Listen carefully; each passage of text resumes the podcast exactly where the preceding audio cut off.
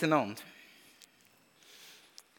Ich möchte starten mit der Begegnung mit Jesus von einer ganz, ganz besonderen Person und eine Geschichte, die mich begeistert. Wir lesen in Matthäus 8 ab Vers 5. Ähm, ich möchte Zeit geben, wenn jemand noch sich möchte die Bibel ähm, da beim Eingang schnappen, dann äh, gebe ich jetzt noch einen Moment Zeit, dass das stattfinden darf sodass ihr könnt, äh, mit teilhaben an dem Text.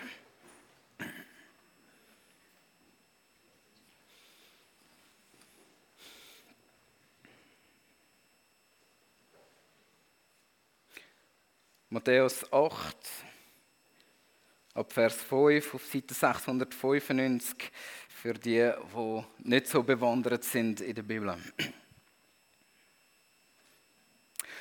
Als Jesus nach Kapernaum kam, trat der Hauptmann einer dort stationierten Einheit an ihn heran und bat ihn um Hilfe.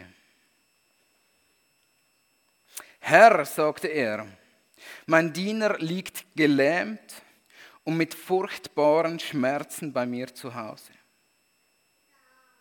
Jesus erwiderte, ich will kommen und ihn heilen. Herr, sagte daraufhin der Hauptmann, ich bin es nicht wert, dass du mein Haus betrittst. Doch sprich nur ein Wort und mein Diener wird gesund.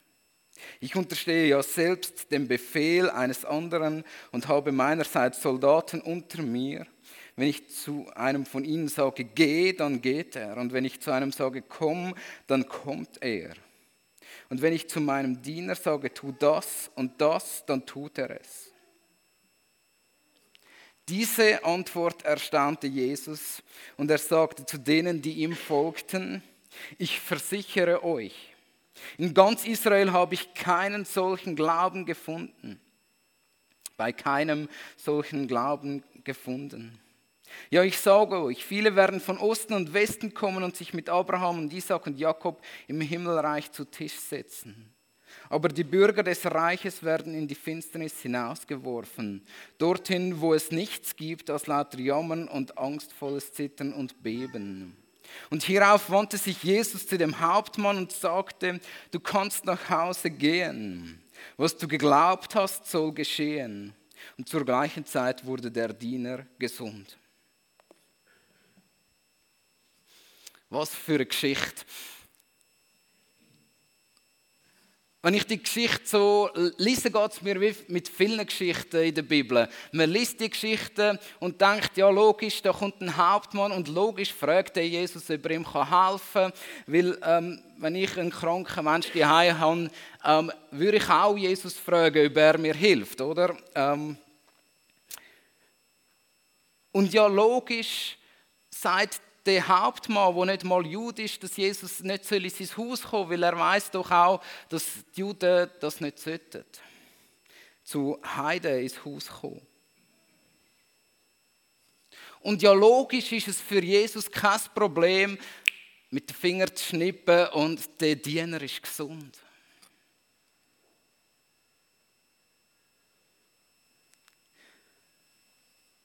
Irgendwie wenn man so mit dem Glauben aufwächst, dann sind die Geschichten logisch, dass sie so haben müssen passieren. Aber wenn wir uns bewusst machen, was in dieser Geschichte gerade passiert, dann passiert etwas von dem, wo passiert, seit Jesus auf der Welt ist. Menschen, wo Jesus begegnet, verändern nicht nur sich, sondern mit der Begegnung, wo sie Jesus begegnet, verändern sie ihr ganzes Umfeld. Und so lassen wir, dass ein Hauptmann von einer römischen Garnison ähm, in Kafernau, das ist jemand, ein Mann, der sich gewöhnt ist, ähm, Befehl zu geben, ein Mann, der von oben auf die Juden schaut, vermutlich. Jemand, der als Besetzungsmacht in einem fremden Land inne ist. Also stellt euch das vor, das ist nicht irgendwie so ein freundlicher junger Polizist, ähm, wie wir ja auch bei uns in der Gemeinde haben, ähm, wo einfach das Gefühl hat, ähm, oh Jesus, du könntest mir helfen. Nein, da kommt jemand von der Besatzungsmacht, von den Römern, wo vermutlich unaufhörlich den Juden zu Leid werken, wo unaufhörlich ähm, das schöne Wort, der römische Frieden, durchsetzen mit aller Gewalt. Und jetzt hat er das Problem. Und er kommt zu Jesus. Wieso geht er nicht seinen Arzt fragen? Wieso lässt er sich nicht Hilfe kommen von einem anderen Posten irgendwo in der Nähe? Also schon nur die Rolle von dem Hauptmann, dass er überhaupt auf Jesus zugeht, ist eine gewaltige Geschichte. Und, und wir vergessen das, wenn wir den Text lesen dass da schon ein Wunder passiert, dass irgendetwas hat dieser Geschichte müssen vorausgehen, dass der Hauptmann überhaupt auf so eine absurde Idee kommt, einen, einen Jude zu fragen, ob er ihm hilft. Und damit nicht genug. Jesus reagiert darauf. Jesus sagt nicht, ähm, du gehörst nicht zu meinem Volk, ähm, ich habe im Moment einen anderen Job da zu machen. Meine Aufgabe ist zuerst dem Volk Israel zu helfen und wenn ich dann noch einen Moment Zeit habe, komme ich zu dir. Nein, Jesus sagt, ich will kommen in dein Haus, was ja für einen Jude ein No-Go eigentlich wäre. Und ich will deinen Diener gesund machen. Also die Reaktion von Jesus ist genauso überwältigend, genauso besonders, genauso herausfordernd, kann man sagen. Und damit nicht genug. Also ich, ich, bin so begeistert von dieser Geschichte. Und nachher kommt der Hauptmann und, und, und eigentlich wird sein Wunsch erfüllt. Und, und Hoffnung entsteht, dass sein Diener gesund wird. Und er sagt, schau Jesus, ich bin es nicht wert. Oder in anderen Übersetzungen steht, ich bin nicht würdig habe es nicht verdient, dass du zu mir kommst. Ich habe keinen Grund. Ich sehe mich ja selber als, als, ein, als ein schlechter besetzender, miserabler Soldat. Ich habe Sachen gemacht, die nicht in Ordnung sind. Ähm, Jesus, du kommst sicher nicht zu mir heim. Und dann der Satz, der so gewaltig ist. Weißt, ich gebe auch Befehl. Und wenn ich einen Befehl gebe, dann weiß ich, dass das gemacht wird. Und Jesus, ich weiß, dass du Macht hast. Also sag nur ein Wort und ich weiß, dass es passiert. Und Jesus macht's. Er sagt nur ein Wort und es passiert.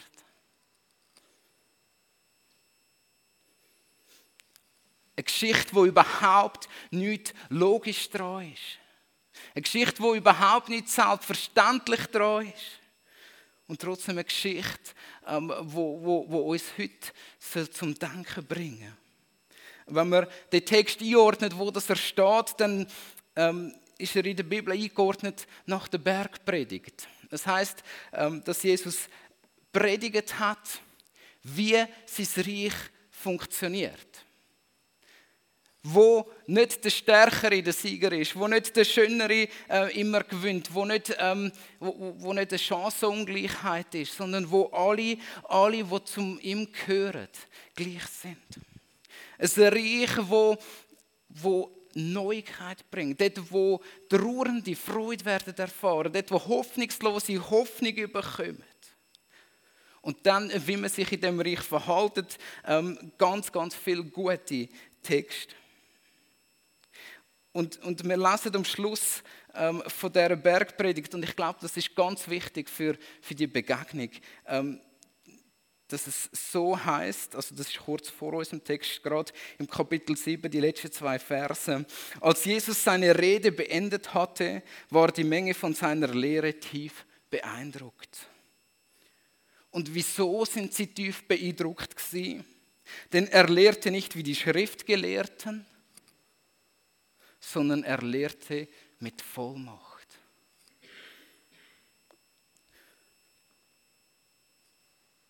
Und das ist das, was ich heute Morgen mir wünsche. Dass wir zur Erkenntnis kommen, ähm, dass wir nicht einen Jesus haben, der einfach logisch funktioniert. Und ja, logisch sind wir da heute Morgen im Gottesdienst zusammen. Ich sage, ja, es ist ein Wunder, dass wir uns äh, heute treffen da. Also schauen mal links und rechts. Es gibt eigentlich ganz wenig Grund, warum wir uns treffen. Wir treffen uns nur, weil wir Jesus mal getroffen haben oder weil wir irgendwie mit Leuten verbunden sind, wo Jesus mal getroffen haben. Und ich kann mir gut vorstellen, dass der Hauptmann entweder selber dabei war, wo Jesus mit Vollmacht gelehrt hat. Oder dass er davon gehört hat, dass Jesus mit Vollmacht gelehrt hat. Und er hat gemerkt, dass dort, wo der Mann redet, ähm, dort passieren Sachen, dort verändern sich Sachen, dort geht etwas Neues auf. Und da kommt echte Veränderung. Nicht etwas, wo uns irgendein Politiker verspricht. Nicht der römische Frieden, wo mit furchtbarer Gewalt muss, ähm, eingefordert werden. Es ist nicht eine Mogelpackung von irgendeinem Reich, das besser werden sollte. Nein, da ist etwas Neues. Und das, was neu ist, ist, dass da anscheinend jemand ist, der Vollmacht hat, zum Sachen zu sagen, die noch niemand vor ihm getraut hat zu sagen. Und schau, das ist das, was ich mir wünsche, dass in dem, was Jesus gesagt hat, dass wir auch wieder dürfen merken, wow, das hat die Welt wirklich verändert.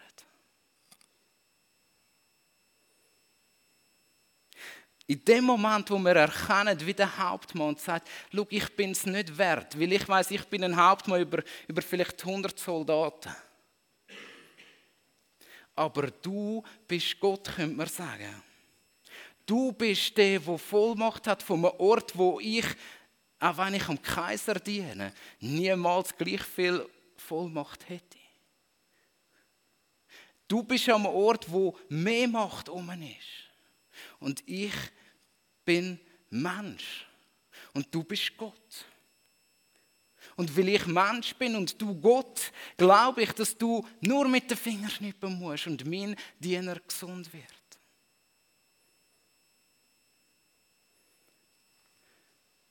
Der Hauptmann spricht etwas aus, wo wir vielleicht öppe die auch aussprechen. Wir sprechen Gott zu, dass er Gott ist. Wir, wir, wir äh, beten ihn an in vielen Liedern als Gott.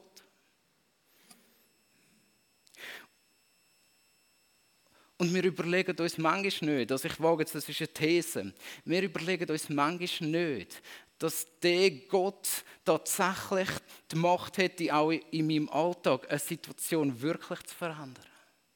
Oder wenn wir da manchmal im grossen Stil sagen, und da nehme ich mich mit rein, wir trauen dir Grosses zu, dann bin ich am Montagmorgen nicht mehr gleich sicher, wie Grosses ich Gott zutraue. Und das ist das, was bei dem Hauptmann anders war. Er hat eine Situation gehabt, ähm, sein Diener ist in furchtbaren Schmerzen die gelegen. Und, und er hat den Diener offensichtlich sehr gern gehabt und hat ihn nicht verlieren Und er hat gesagt, und ich glaube daran, dass du nicht mal mein Haus musst betreten weil ich glaube, dass deine Befehlskette so weit über meiner Befehlskette ist und anders und anders kann verändern. Und das hat eine Relevanz für ihn. Also er hat das nicht einfach gesagt, du bist sicher Gott und so, und ist dann wieder heimgegangen und hat sein Tagesgeschäft gemacht. Nein, er ist mit einer Not gekommen und seine Not ist gelindert gewesen. Wir wissen nicht viel über den Hauptmann, wir wissen nicht, ähm, wie sein Leben sich langfristig verändert hat. Aber wir wissen etwas, dass Jesus selber, der Gott, der allmächtige Herr von Himmel und Erde, gesagt hat, so einen Glauben, so etwas habe ich noch nicht erlebt. Also, ich habe noch keinen so einen Glauben gefunden, irgendwo in Israel. Und ich sehne mich danach, dass das Gott über mich sagt.